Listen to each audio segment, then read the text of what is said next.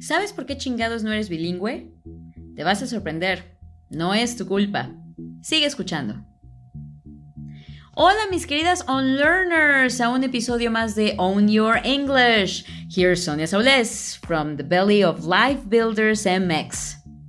Les presento mi nueva sección FAQs, donde responderé a preguntas frecuentes que me hacen mis clientes y followers. Así que no olviden postear sus preguntas en nuestro Instagram at LifeBuildersMX.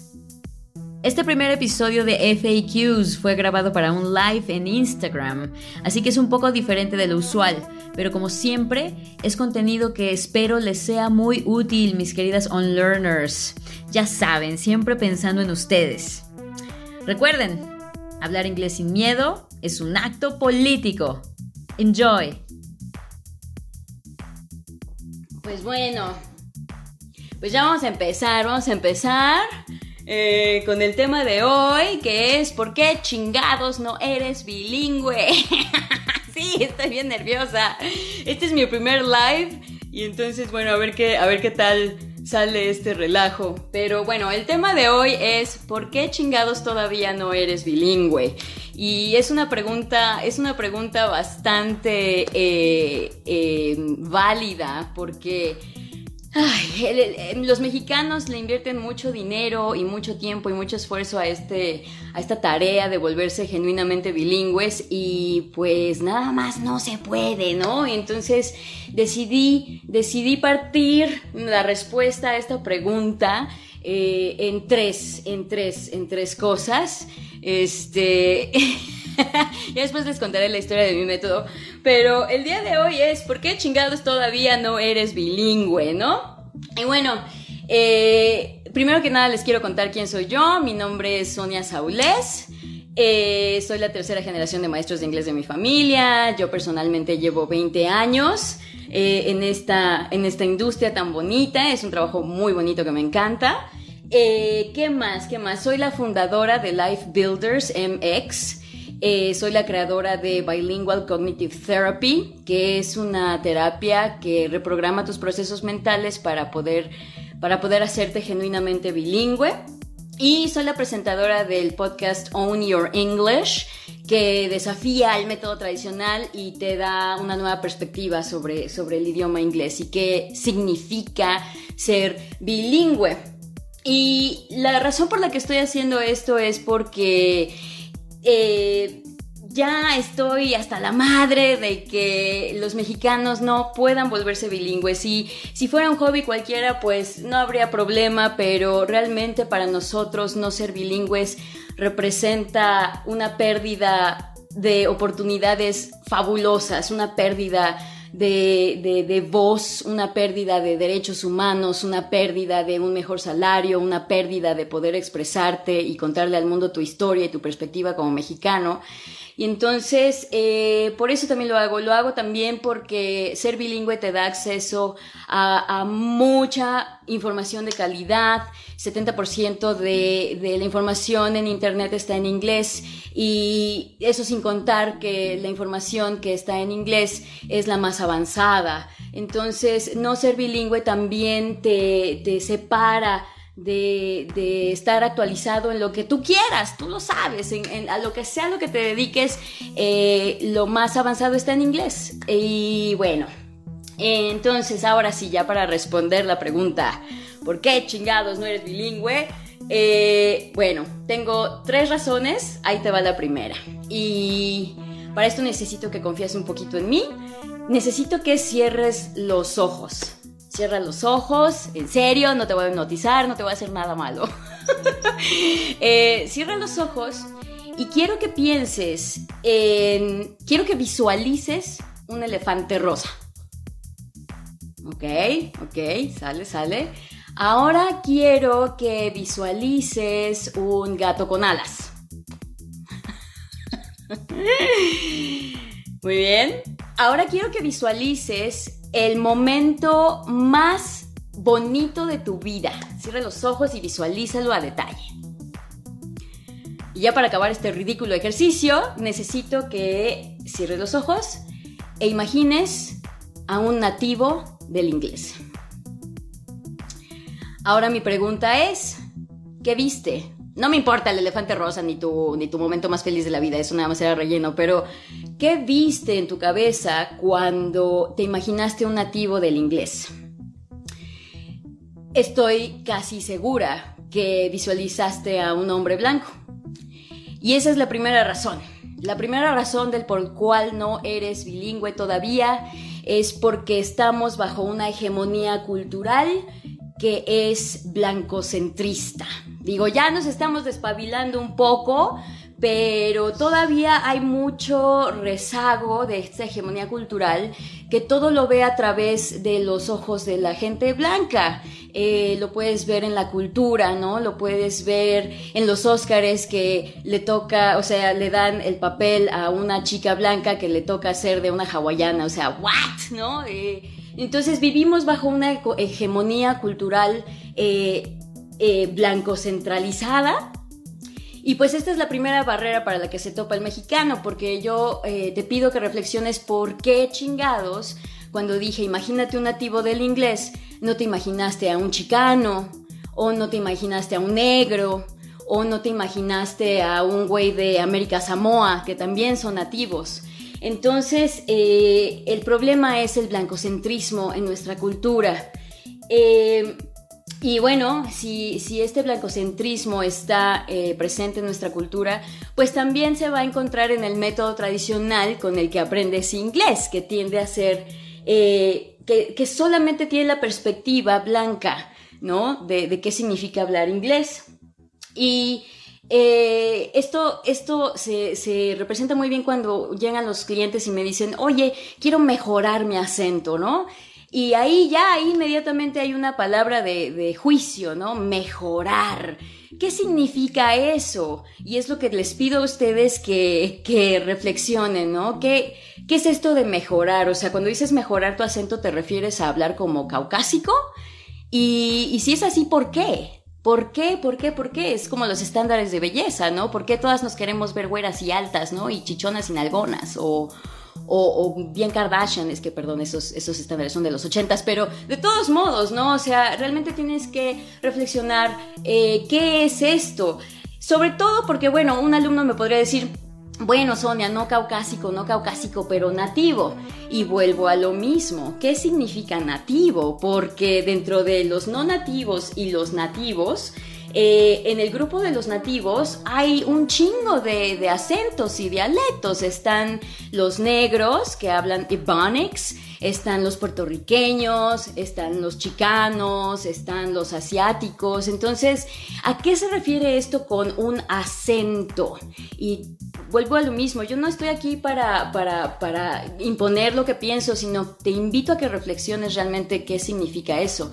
Claro que tu acento se puede mejorar, pero en base a qué estándar. Yo les digo a los alumnos, si quieres tener un mejor acento, pensando en cómo habla la, gringa en Netflix, pues está cabrón. Mejor velo así. Quiero mejorar mi acento porque quiero hablar mejor que hablaba ayer. Eso sí ya es mucho mejor, eso es, es una actitud más sana, más sana, más inclusiva. Y eh, como lo menciono en mi podcast, eh, On Your English, eh, piénsalo así, piénsalo así, de todas las personas que hablamos inglés, 70% somos no nativos. Entonces imagínate, ¿Cuánta diversidad hay en ese grupo? Y 30% son nativos y dentro de ese 30% hay muchas etnias y muchos dialectos. Entonces, creo que la primera barrera que te tienes que quitar de la cabezota para hacerte bilingüe es aceptar la diversidad lingüística tan rica que tiene el inglés y aceptar que tú eres parte de esa diversidad con todo y tus acentos, tu acentote mexa, con todo y tus errores gramaticales, pues eres parte de esta comunidad que habla inglés y pues se chingan los caucásicos porque somos muchos más. Entonces, pues primero hay que quitarse todo de la cabeza. Te invito a que reflexiones, a que pienses cómo ves el mundo, si lo ves así porque es tu convicción o si lo ves así porque, porque así te dijeron que debería ser. Ahora, eh, esto, esto me lleva a la segunda parte de la respuesta del por qué todavía, chingada madre, no eres bilingüe. Eh, hay varios aspectos que el método tradicional no atiende.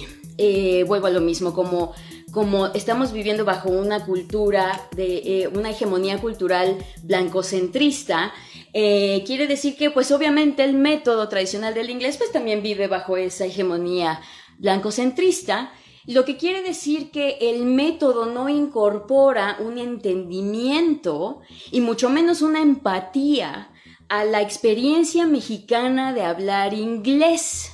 Eh, hay varios aspectos, hay tres aspectos que, a las que se enfrenta el mexicano que ningún otro nativo se enfrenta a la hora de hablar inglés. El primero, el primero, el primero, bueno, para, para, hacer la diferencia, ¿no? Eh, un gringo que aprende español, pues lo hace de hobby, güey, ¿no? Y, y, puede hablar horrible y decirte, ¿dónde está la baño? y poner muy contento en su CV de que hablo muy bien español y, pues eh, realmente no. Ahora compara la experiencia de un mexicano donde no pasar un examen en inglés puede ser la diferencia entre conseguir esa beca, entre conseguir ese trabajo. Eh, está, está muy cabrón, o sea, la, presión social para el mexicano es muchísimo mayor, es, podría decirte, incomparable a la experiencia de, un, de un, gringo aprendiendo español. Eh, para nosotros todo está en juego cuando se trata del inglés. Entonces, bueno, pues eso el método tradicional no lo toma en cuenta porque pues no lo puede ver, ¿no? No es su contexto y pues ni modo, ¿no? Aparte de esa presión ¿no? Tan, tan grande que, significa para nosotros hablar inglés de manera perfecta como te lo, te lo piden los gringos, bueno, el método tradicional, es este, también el mexicano se encuentra, se eh, confronta con discriminación de algún tipo. Cada vez que un mexicano abre los... ¡Ah! ¿Quién sabe qué pasó? Pero cada vez que se enfrenta a un mexicano a hablar inglés, se está enfrentando a por lo menos dos tipos de discriminación. Eh, el primero, cuando un mexicano está hablando con un nativo, eh, por muy buena onda que sea tu, interlocutor nativo, pues se nota a leguas con tu lenguaje corporal de que estás nervioso hablando inglés. Por ende, ya hay, ya te encuentras en desventaja y la, y la dinámica de poder se encuentra sesgada en tu contra. Y por muy buena onda que sea tu compañero de conversación, eh, pues ya, ya es innata la, la, diferencia. Ahora, no siempre te encuentras con un, con un nativo que sea buena onda y paciente, entonces ahí todavía se exacerba todavía más tus inseguridades y el gringo puede inclusive usarlo, ¿no? El nativo puede inclusive usarlo en tu contra y pues entonces de alguna manera te estás enfrentando a discriminación racial. Como yo les recuerdo a mis clientes constantemente, eh, la discriminación lingüística es una fachada para la discriminación racial. Entonces, pues estás lidiando con racismo. Ahora, si hablas, si te toca hablar con un mexicano o otro latino que habla mejor que tú, te estás enfrentando a discriminación social. ¿Por qué? Porque en México por lo menos eh, ser bilingüe tiene que ver con tu estatus social. No siempre, pero es la vasta, vasta mayoría de los mexicanos. Si naciste en un en un en un estatus social alto, es muy probable que hayas tenido contacto con el inglés desde niño. Y si naciste en un, en un estrato social eh, de clase media o baja, pues ya te la pelaste porque pues a lo único que vas a tener acceso toda tu vida es a pollito chicken, gallina gen y si tienes suerte. Entonces cuando estás hablando con un mexicano que habla mejor que tú, pues ya se puede inferir tu historia económica, eh, tu, grado de educación y un buen de cosas. Está, está muy severo, de verdad. Eh, yo, yo me he topado con... Eh, con este rollo, eh, a mí tengo tez un poco morena, tengo un tez un poco morena y, y, pues yo, el inglés es parte de mi vida. Yo siempre estoy hablando inglés y, lo combino con el español y siempre estoy haciendo este relajo en la calle, en donde esté, porque es parte de mi vida. El inglés es mi idioma. Y pues se me han acercado completos extraños a decirme, ¿tú qué? ¿Qué pinche poser, no? Y yo me quedo así de, wow, eso jamás se lo dirían a un mexicano güero, güey, qué pedo, ¿no? Es como si, si mi color de piel o mi cara de nopal le dijera al mundo que pues no puedo alcanzar mi, máximo potencial.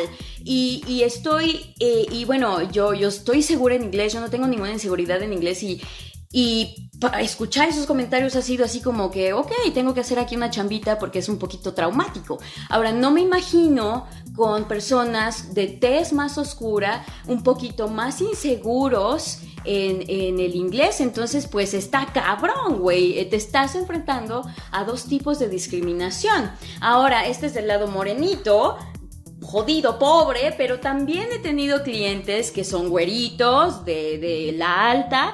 E igual me dicen, es que Sonia, si se me sale el acento mexa, güey, puta, todo el mundo a mi alrededor ya me dice pinche naco. Entonces, eh, no importa cómo la partas, parece que el mexicano siempre sale perdiendo cuando se trata de, eh, hablar inglés, ¿no? Eh, y pasando por esto, aparte del aspecto social que involucra hablar inglés, también se encuentra el aspecto emocional. cuando yo digo inglés, en el cerebro del mexicano se evocan puros sentimientos de frustración, puros sentimientos de, de, dolor, porque esa palabrita, esa pinche palabrita, inglés, representa todo aquello que no fue, todas esas oportunidades que perdiste, todas esas oportunidades que le pudo haber cambiado la historia a tu familia por generaciones por venir. Entonces, eh, para empezar, pues ya, ¿no? Hablar inglés para nosotros es un evento extremadamente emocional. Eso sin contar, por supuesto, el bagaje emocional histórico que los mexicanos tenemos con el inglés. Eh, normalmente el mexicano relaciona el inglés con Estados Unidos y pues no hace falta, ¿no? Eh, nada más darle una revisadita al libro de historia de la SEP y te vas a dar cuenta que que eh, la relación Estados Unidos-México está plagada de, atropellos de derechos humanos desde, desde, que, desde que nació ese país hasta la fecha. Eh, también está llena, está, nuestra historia está repleta de bullying político, de bullying económico, y pues si el mexicano relaciona la palabra inglés, ¿no? O el idioma inglés con Estados Unidos, pues toda esa historia se evoca en un microsegundo y tú ni te diste cuenta. Entonces, ¿cómo es posible? ¿Cómo, cómo vas a poder hacerte bilingüe si sigues relacionando todos esos atropellos a los derechos humanos eh, que hemos sufrido por parte de Estados Unidos si, con el inglés. O sea, eh, no es posible volverte bilingüe. Entonces, eh, tenemos que trabajar con esos sentimientos, tenemos que adquirir técnicas para, desafiar las dinámicas de poder que, que toman lugar cuando estás hablando inglés. Y eh, y bueno, eh, el tercer aspecto, o sea, tenemos el aspecto social, tenemos el aspecto emocional y tenemos el aspecto cognitivo. Eh, todos, todos, todos, todos han escuchado a un pinche maestro de inglés que te dice, es que tienes que pensar en inglés, ¿no? Y tú te quedas, ok, ok, pero nadie te dice qué significa eso, cómo se come, dame la receta y me cae de madres que lo hago, ¿no? Y estoy planeando hacer otro live sobre, sobre este tema en particular. Eh, los, la, reprogramación, la, la, reprogramación cognitiva de la que hablo, que requiere ser bilingüe, porque ser bilingüe no significa pensar en español y poner las palabras encima en inglés. Eh, realmente es un cambio súper profundo. el inglés no nace del, del, hocico para afuera, sino es, es un cambio mental. Pero bueno, ya después voy a hablar de eso. Sin embargo, hay otros dos aspectos cognitivos de los que sí quiero hablar. El primero es la gestión de atención. Y ahí les va una pequeña anécdota. Eh, yo viví en Zúrich y aprendí alemán ya grande a los 26 años ya había terminado todo el curso del Goethe, ya había pasado mi examen C1, ya oficialmente me podía llamar bilingüe. Y entonces fui a una entrevista de trabajo y obviamente la entrevista era en alemán. Y, y mi entrevistador pues me estaba haciendo las preguntas, ta, ta, ta, ta.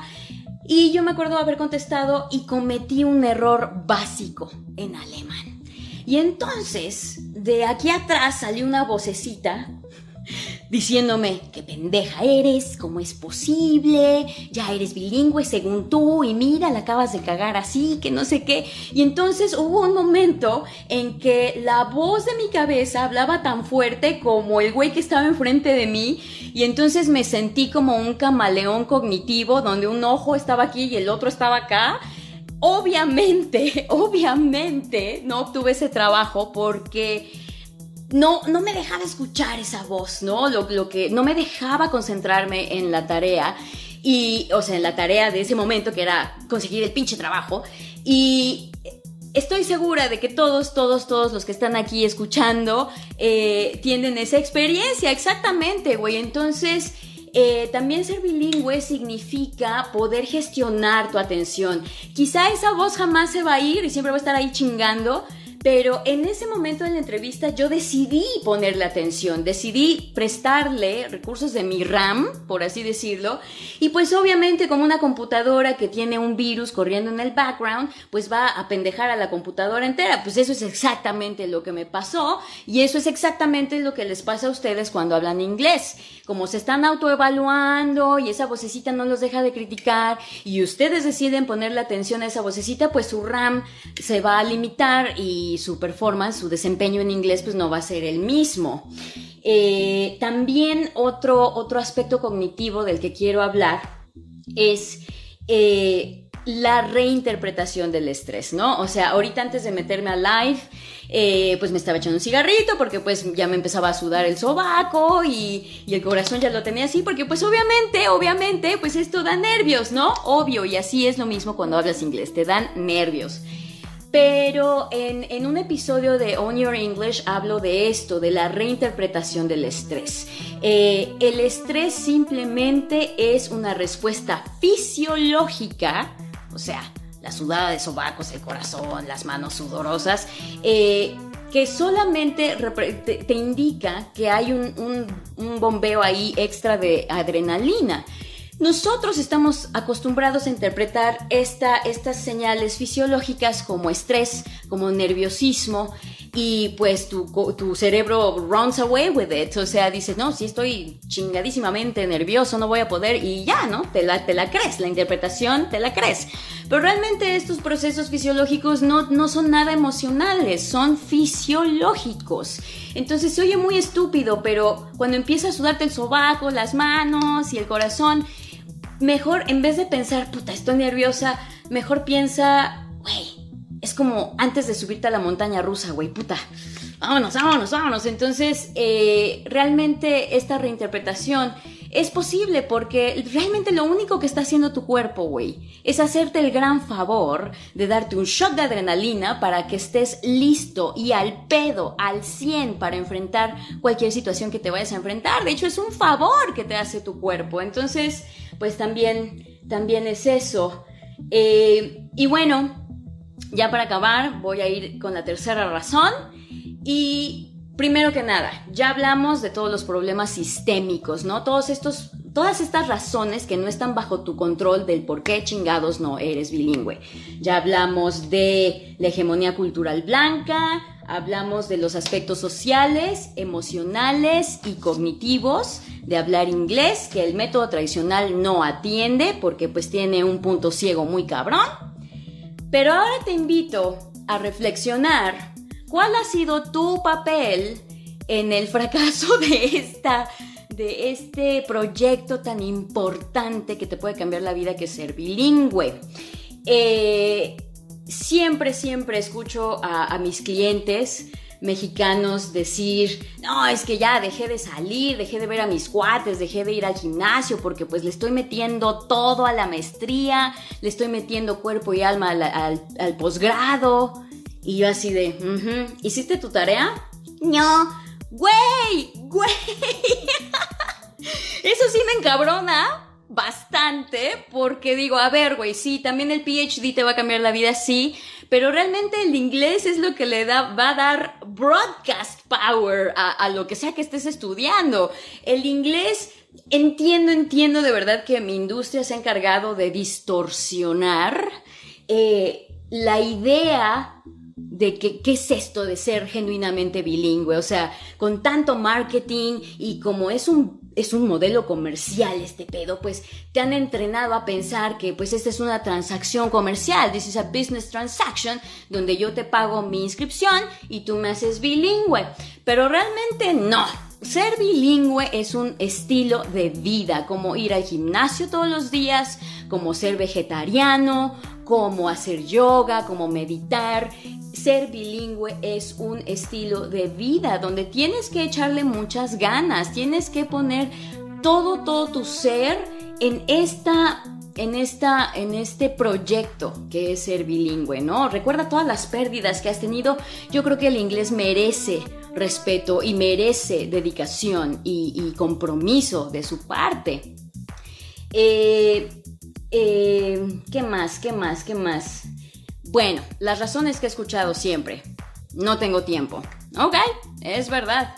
Pero sí tenemos tiempo para estar ahí en el Instagram, ¿verdad? O sea, realmente la, la razón, no le quiero decir excusa, mm, pero la razón de no tengo tiempo más bien es una, una mala gestión del tiempo o una priorización distorsionada, ¿no?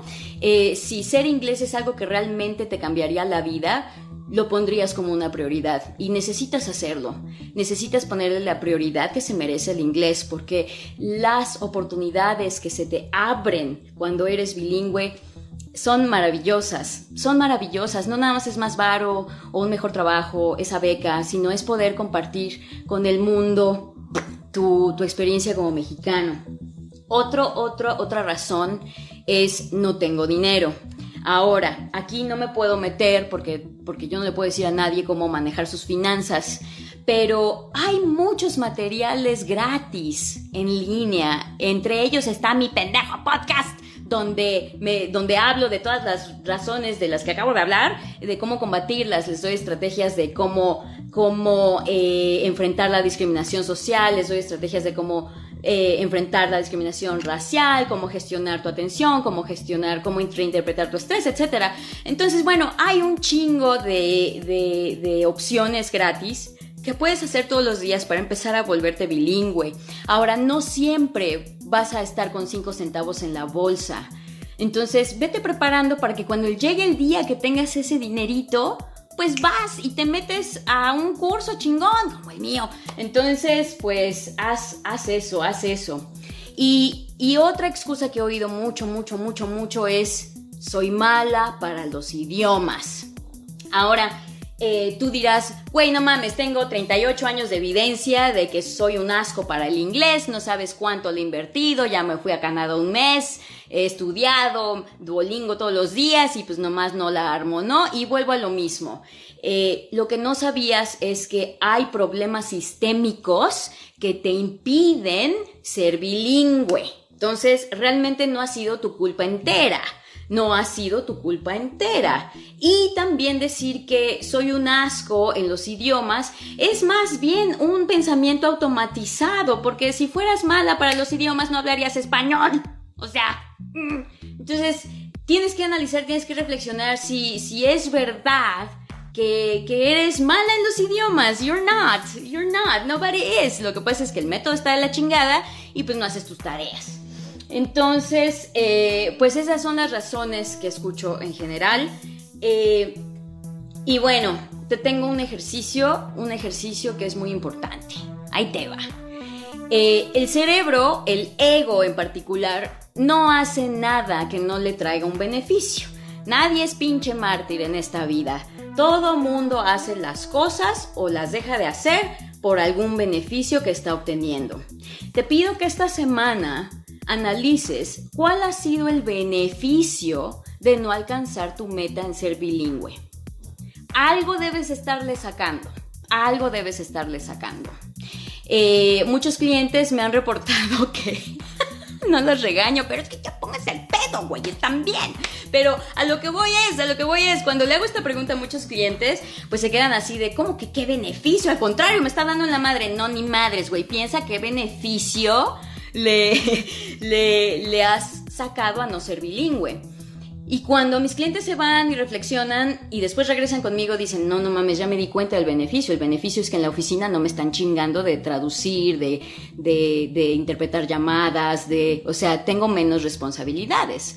Sé honesto contigo mismo, anota tres beneficios de los cuales sacas por no ser bilingüe y, y compara con los beneficios que obtendrías si fueras bilingüe.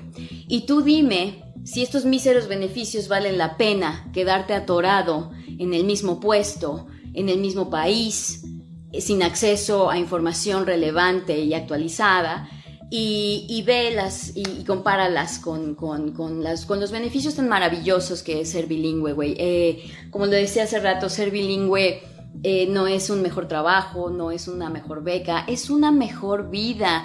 Y entre más mexicanos nos hagamos bilingües, pues más vamos a poder cambiar este país definitivamente. Y, y por fin México va a ser representado en el escenario mundial. La verdad es que nuestro punto de vista, nuestra experiencia como mexicanos es muy rica. O sea, tenemos una cultura maravillosa que no se había podido expandir al mundo, que el mundo no puede entender a su mayor esplendor porque la gente que lo vive no puede comunicarse con ellos. Entonces, pues es una belleza. Los, bilingües somos peacemakers y hace falta muchos, muchos peacemakers en este mundo.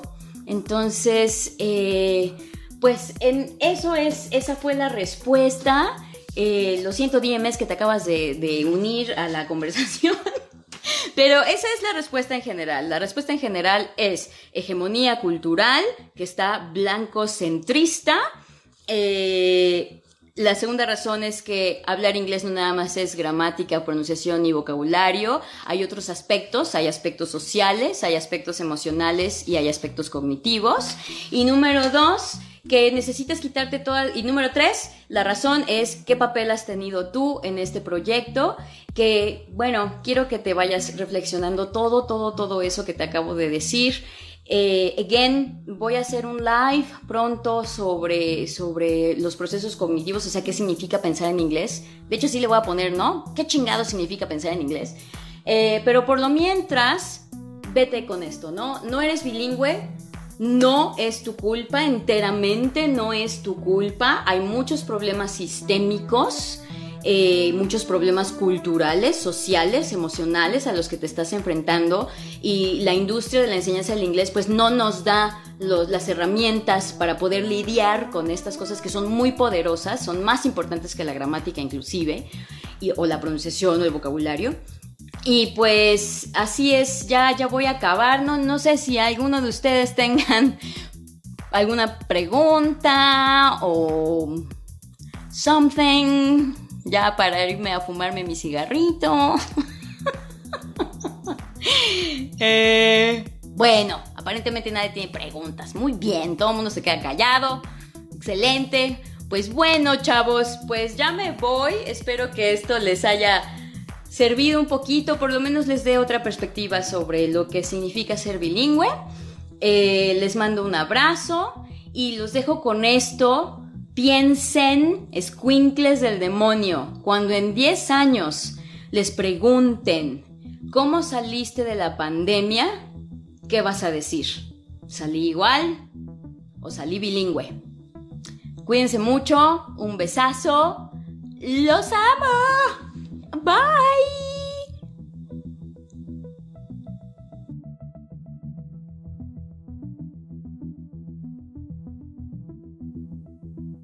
On Your English drops every other Wednesday.